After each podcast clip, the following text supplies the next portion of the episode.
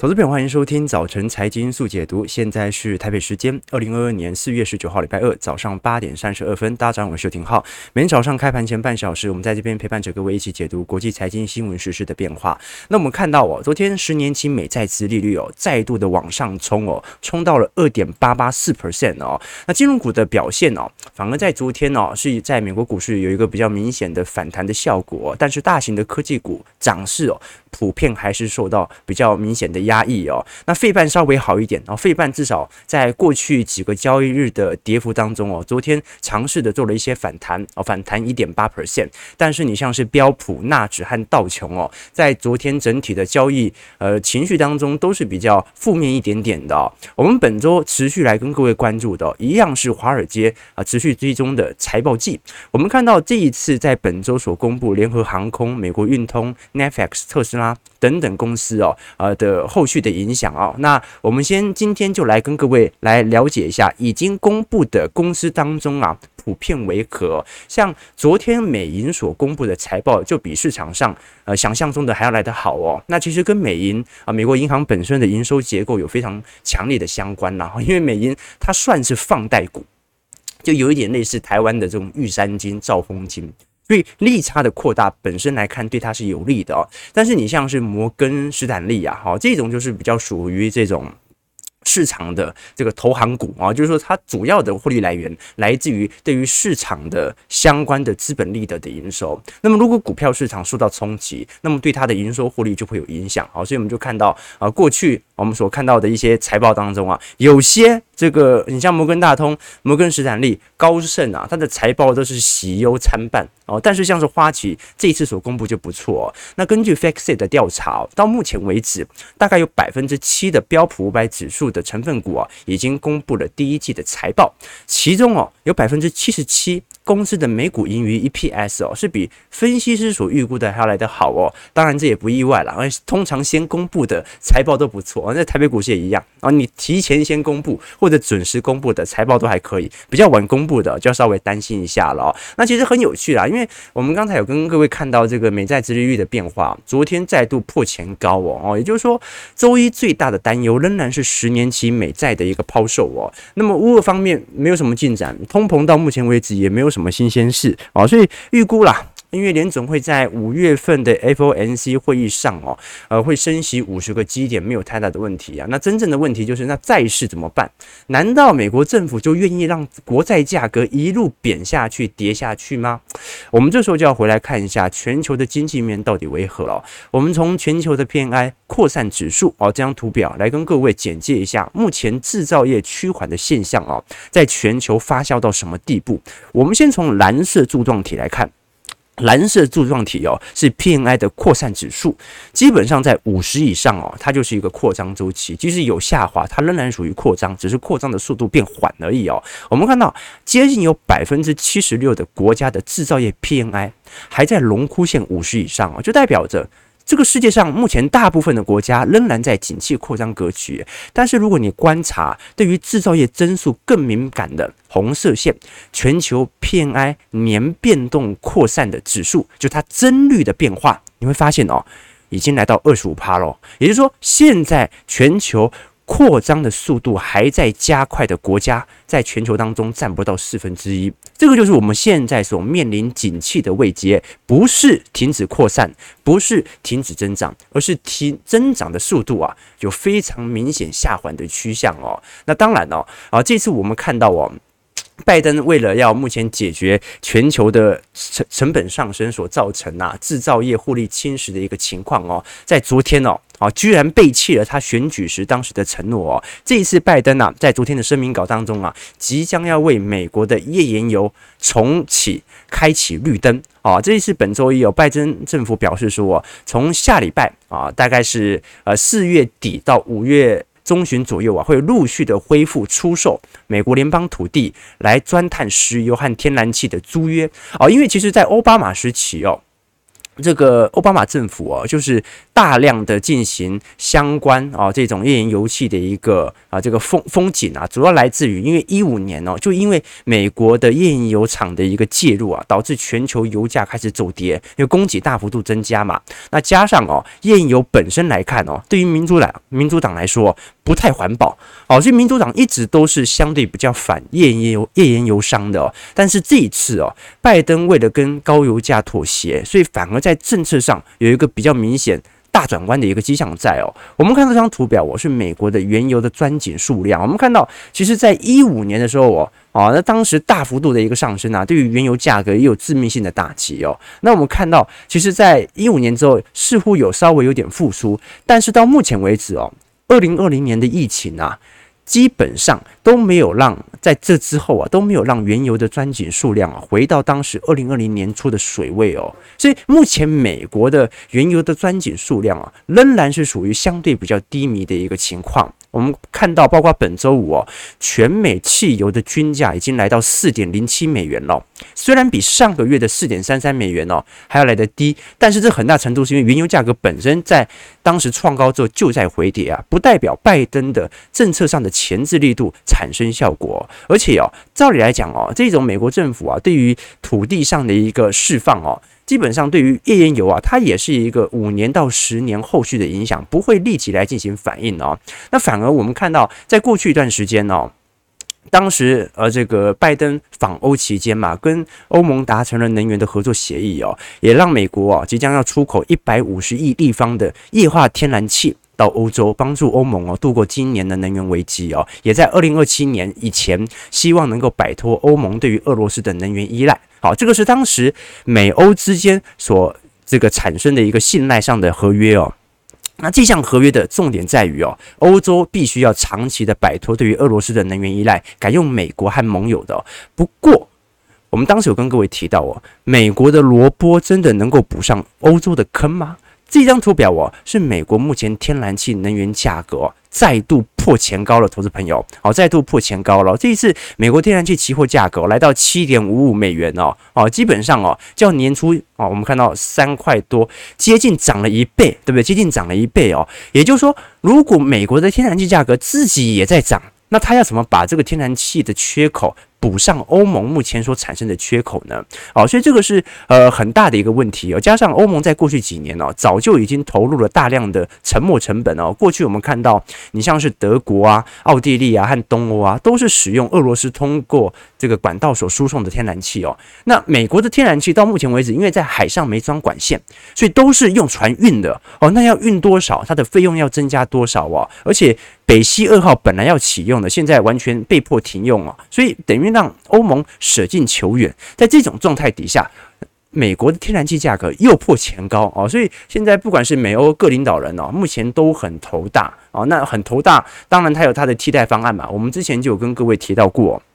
这一次欧盟哦，开始有非常明显的永和化的迹象在哦。我们看到以以前很多国家很聪明嘛。啊，这个就是说，这个决定要往这个绿色能源或者洁净能源来做发展啊，所以去核化的步调是实施的非常快速的，以德国为首嘛。但是我们看到，从今年下半年，呃，今年年初以来哦，决定要暂缓过去几年去核化的步调。以比比利时为例哦，比利时原本是在二零二五年啊，要把国内的剩下的七座核电厂给关闭哦，现在是直接延役十年哦。那么德国的永核的声浪也在快速提升，英法也在延你是否要延长核电厂的使用期限？可问题是什么？我们也看到了，俄国目前拥有啊全球的核能发电的重要原物料铀，目前仍然是全球最大的供应国。好，所以这个现在全球所面临的情况，各位就可以理解了。因为三成五都是由俄罗斯来供应，而且铀价在过去一个月啊，也不断的在创新高当中。好，这值得大家持续来留意一下欧盟后续所产生的政策上的行为。为什么这么说？因为我们以前跟各位提过了，目前欧洲的通胀数据哦，上升的增率是比美国还要来得快。你想想看哦，美国哦，那个一二一二月、三月哦，这个大概就是七点五，然后到八点二，然后到八点五嘛，这个上升的力度的增率其实是有限的哦，但是是欧盟不一样哦，欧盟区哦，欧元区我们看到哦，从四趴、五趴、六趴，这个增率的上升幅度相对来看是比较明显的哦。而这个增率上升的幅度最大的板块，就是我们看到的红色区块，能源价格的大幅度的一个高涨。好，所以。不管是欧洲本身所面临的 CPI，还是我们现在所看到的 PPI 哦，就生产者物价指数啊，都在快速的侵蚀制造商的一个获利哦。那加上，因为欧元区目前呃二月份的失业率哦，已经降到了历史的低点哦，所以基本上在未来一段时间呢，很有可能欧元区，尤其是欧洲央行会采取相对更加鹰派，而且超出市场预期的一个变化，值得大家来多做一些留意和观察。那当然啦。这个是欧洲目前所说到的情况比较严重。美国呢？美国感觉会有一种，呃，好像。升息讯息也就这样，短期内联储会还能说什么呢？他都已经讲出这么恐怖的话。那么现在财报季呢，就感觉就是呃有好有坏了 啊。那毕竟去年基期已高了，大概今年也就这样子啊。然后乌俄的战争也僵持在那边，好像对于目前呐、啊、整个美国股市的冲击没有特别大。但是我们回过头来看哦，其实有很多的伤害已经造成了。你像是呃这个很多科技股投资者啊，越来越多人翻车。你像那个木头姐 Cathie Wood，他重压。科技股的绩效啊，今年以来已经跌了三成哦哦，那所以以以往我们看到这些创新科技概念股啊啊，很很容易被人家批评啊，用用信仰投资，擅长做梦哦啊，这个真的是在多头市场的时候大涨，但在空头市场啊会打回原形啊。你去年十一月哦，不知道各位还记不记得，当时我们有一个跟各位简介一档 ETF 啊，叫做 Short ARKK，就是做空木头姐。它的方舟基金的 ETF 专门去做空，而且用反向型的 ETF 哦，啊，到目前为止哦，去年十一月成立到现在哦，赚了九十六个 percent。那同一时间呢，KC Wood 底下的 ARKK 哦，跌了五成六啊。那这种这个科技股的信仰被翻车的例子还很多，你像是全球知名的对冲基金哦，老虎环球基金哦，今年第一季的绩效啊是三十四个 percent 哦，所以他不得不啊 就发出公开信向他的投资人道歉哦。你像软银。啊，那个孙正义的软银哦，今年以来的股价，啊过去一年的股价跌了四成四。那软银做什么？软银就大买那些科技商品的衍生性商品啊。为什么？因为他认为这个去年这个去估值的时候，这科技股已经跌得很深了，所以尤其是那些中小型的科技股，他就进行大幅度的买进哦。所以这个软银哦，它是二零二零年科技股大涨的最重要的推手，但是在二一年、在二二年呐、亏损最多的也是它。啊，你就连就连啊，这个这个巴菲特的好朋友查理孟格，他旗下 Dairy General 他所持有的阿里巴巴都被迫出清了一半，目前账上是亏损四十五个 percent 哦。哦，所以哦，就连我把科技股视为中长期的价值投资点啊，都有可能翻车。这个就是我们目前所面临的情况啊。所以，我们看到美国股市哦，在昨天啊，你像道琼小跌三十九点，零点一一 percent，收在三万四千四百一十一点；标普五百指数下跌零点九点，零点零二 percent，收在四千三百九十一点；纳指下跌十八点七二点，零点一四 percent，收在一万三千三百三十二点哦。普遍美国股市哦，其实在过去一段时间已经反映完大部分的利空，跌幅其实也来得很重，你像费半哦，费半昨天是大反弹啦，因为前几天真的跌太重了哦。费半昨天上涨五十七点，一点八八 percent，收在三千零八十五点哦。费半跌幅已经来到两成五左右了，而不止进入熊市啊，哦，进入整个大熊市的 这个都几乎可以这样来做形容哦。所以我们看到整个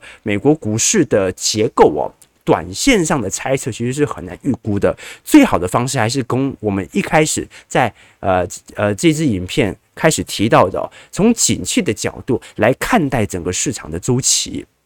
怎么说呢？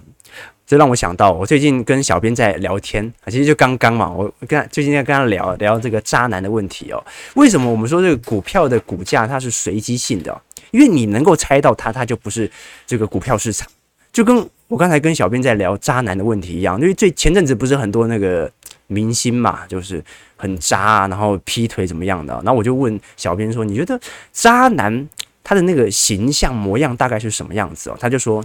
渣男应该就是那种酷酷帅帅的，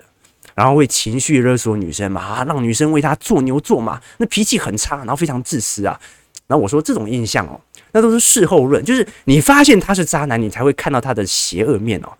真正的渣男哦，浩哥见过都是什么样子啊？啊，你看金融圈就是经典嘛，对不对？金融圈哦，每个都穿西装打领带，每个感觉都是对这个社会有益无害的那种哦，那长得干干净净的哦，这种特别渣，就是那种长得没有特别帅，但是有钱、干干净净的、有才华、有一点口条哦，不是说我哈，就这种人哦，你最想不到他是渣的人哦。啊，浩哥的观察来看的话，最渣，而他吸引女生的地方哦，也根本就不是脸或者那种酷酷的个性哦，他吸引的地方在于哦，他感觉无害啊，他感觉无害。就根据我的经验啊，你那种去酒店啊，或者是同时跟很多女孩子交往的哦，最渣的，就是这种人。什么意思啊，观众朋友？什么意思啊？就是什么是渣男？就是你绝对想不到的男人，就是渣男啊。各位懂我意思吗？短期股市的原则是什么？就是不可预测。如果可以预测，它就不是股市。股市最大的特性就是它的随机性啊，这个就是我们常常在投资领域当中跟各位想到的。如果你能够猜到这档股票短期的走势，那很大程度取决于它的随机性。跟你的随机性刚好碰在一块，因为股票市场短期波动本来就很难预测，当然长期可以预测嘛，可以。就回到我们刚才所提到的景气投资的逻辑，不可能景气非常非常好，股票却是连续的破底；不可能景气非常非常的差，但是股市却在创高。股市中长期它会反映经济的前景，所以我们的原则是什么？原则是在中长期我们看好经济的前景底下。低于均值或者景气在下行的时候，进行相对性的建仓。这个女生挑男生也一样啊，不要挑渣男，你要挑什么？你要挑一个男生呢，他的中长期的均值水平是在向上，趋势线向上。你知道他有不错的基本面啊，只是现在可能还没有完全的发挥。然后呢，等他均值回归下滑的时候，再跟他交往，对不对？千万不要跟那种。这个不断突破均值啊，那越来越有钱啊，刚创业成功的人交往，为什么？因为这种男生哦，他的资源太多，他渣的可能性就越高。资源越多的人，渣的可能性越高。那你要什么时候跟他交往呢？你要等到他刚破产，对不对？刚失恋，遇到人生不如意之事的时候，再跟他在一起，低基期建仓，股市亦然。感情亦然，对不对？好不好？好，那我们回来讲哦。然后我们现在就来了解说，整个美国股市的架构，科技股肯定是属于这种基期比较偏低的格局。那以台湾的金融股来看，短期内基期有偏高，所以它开始做均值回归了嘛。我们以前就已经跟各位讲过了。那我们现在就来看，那美银呢？因为美银在昨天哦，公布了第一季的营收财报。这一次哦，美国银行在二零二二年的第一季业绩哦，财报显示哦，第一季的营收是二百三十二亿哦，比市场预期还要好的非常多哦，同比增长两个 percent，净利润是七十一亿美元哦，上期同期呃是八十一亿美元啊，稍微有所下滑，但是哦，因为全球所受到的冲击本来在。第一季就有比较大的一个影响，尤其是乌俄冲突啊，全球的大投行都已经开始陆续增列了本身的破险部位哦。那其实我们从美银的收入性质来看哦，你会发现哦，美国银行大约有一半的收入啊，都是来自于净利息收入啊，就是说近年来它的成长这个状况哦，比非利息收入还要高得非常多。原因为何？因为我们看到其实美银基本上它就是一个标准的放贷股。它并不是像那些大投行一样有大量的资金在全球布局，它的营收来源不来自于旗下资产的获利增长啊，这个是第一点，来给各位做一些注意和留意的哦。所以目前美国的银行股，你会发现大部分没什么涨啊，那原因就跟国泰金跟富邦金一样，因为它本身所受到的冲击力度也相对来的比较大。那另外一个我们关注的是在啊明天晚上哦哦，应该讲今天晚上啊就会开始公布的网飞的财报，那。这一次的财测，大家市场预估啦，网飞在第一季的每股盈利是二点九美元哦，这个营收是七十九点三亿美元，相比之下。去年同期是三点七五美元，营收为七十亿美元啊，所以今年很有可能在第一季的每股盈利啊会有所趋缓，而且在订阅数衰退的情况底下，只要它不要比市场想象中还要来得差，基本上就有可能反弹的力度。我们都知道这些，你像网飞啊、哈尖牙五股啊，近期所受到的卖压是非常大的。我们看到这张图表哦。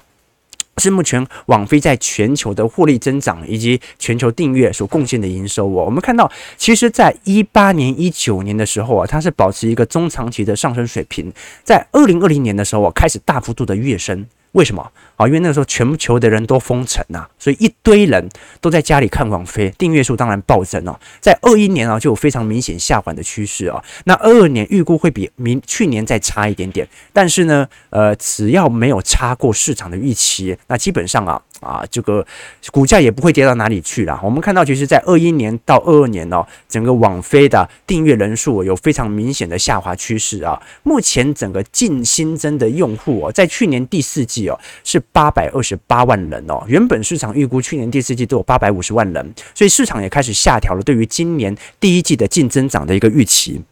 现在在整个净增长的预期哦，基本上市场预期可能连三百万人都不会达到。哦，所以在这种状态底下，你想想看哦，这个二一年哦是两百五十万人而已哦，二零年是四百万人，在第一季的时候，所以网飞这一次的财报一定会比去年差，但是只要没有比市场预期的来的差，那么股价上就有可能有比较明显的反应效果，值得大家来多做一些留意和观察。这个是我们目前所观察到的一些迹象啊。那当然呢，我们刚才所聊到，其实全球股票市场所受到的承压啊，呃，在债市上其实是更为明显的。包括我们看到在二月份的时候哦，这一次呃，美国财政部所公布的美国国债的多国的增持状况，我们发现哦，中国已经连续两个月哦高。幅度的减持美国国债，而近期我们也发现到，因为照理来讲哦，美国国债殖利率在上升水平啊，从周期角度来看，至少从长期投资者角度来看，应该要接盘啊。为什么？因为债券价格越来越便宜啊，越来越便宜。那从中长期投资者角度来看，应该要进行相对性的建仓，那很有可能呢，是目前呢，中国现在在面临相关性的这种汇率上的承压上啊，它被迫要释放一些美元资产。怎么一说呢？我们看到最近哦，中美十年期公债殖利率啊，产生了倒挂现象。这张图表啊，蓝色线是中国的十年期公债殖利率的走势图，红色线是美国十年期公债殖利率的走势图啊，下方的黄色线是这个殖利率的利差。的差额目前接近来到负值哦，即将出现倒挂现象。那什么叫做中美殖利率倒挂呢？因为正常来讲哦，中国的殖利率水平啊，应该会比美国来得高。为什么？因为美国它是避险型债券啊，所以中国作为发展中国家、新兴市场国家，它就必须要纳入更多的利率水位、风险推推水，来导致外资更愿意来投资中国的股票啊。各位懂我意思吗？不，新兴市场的国家，你像俄国啊。巴西呀，它给予你的利率一定要比较高。这样子，他才可以承担更多的资金吸引的责任啊，这个是本来的一个呃市场的均值的一个现象哦。那如果中国的十年期公债值利率比美国还要来得低，这个时候我们就叫做明显的倒挂现象。那为什么会出现这样的一个现象呢？主要就来自于啊，在今年联总会是采取紧缩力度，而中国人行是采取宽松政策。那之所以采取的原因，它的方向不同啊，来自于我们看到美国的消费者物价指数哦哦，来到接近我们看到左边纵轴哦是八个八点五个 percent 哦，而中国的消费者物价指数哦才一点五个 percent，所以中国有一点通缩的现象，或者说它的内部的消费力度非常疲惫，而美国消费力度相对比较强劲，所以美国就必须调升利率来抑制通膨啊，调升利率那。殖利率水平就会往上升，而中国正在降准救市啊，降准就是降低存款准备金，所以利率被迫会有所相对应的一个调低。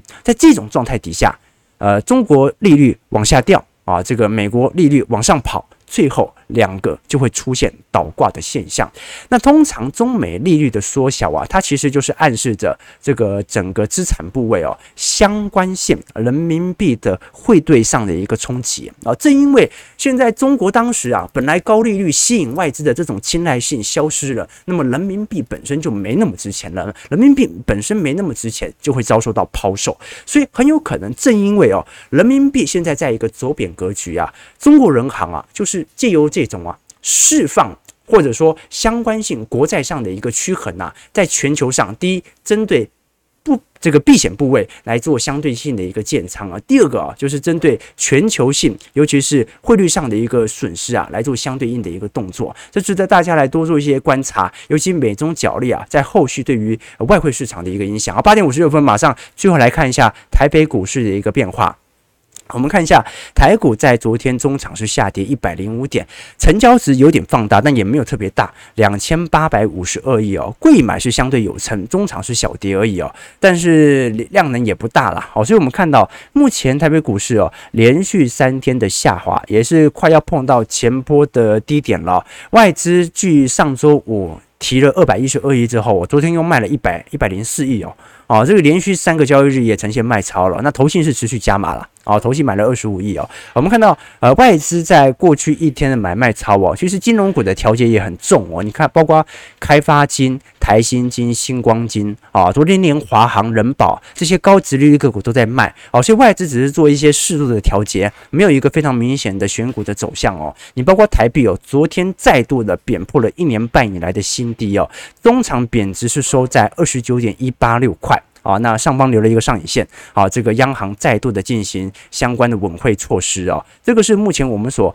看到比较明显的迹象在。那至于哦，整个台积电或者外资对于呃这个台湾内部的一个经济的看法，我们今天就稍微从外资的报告当中来跟各位做一些解析好了。我们先从摩根斯坦利的一个。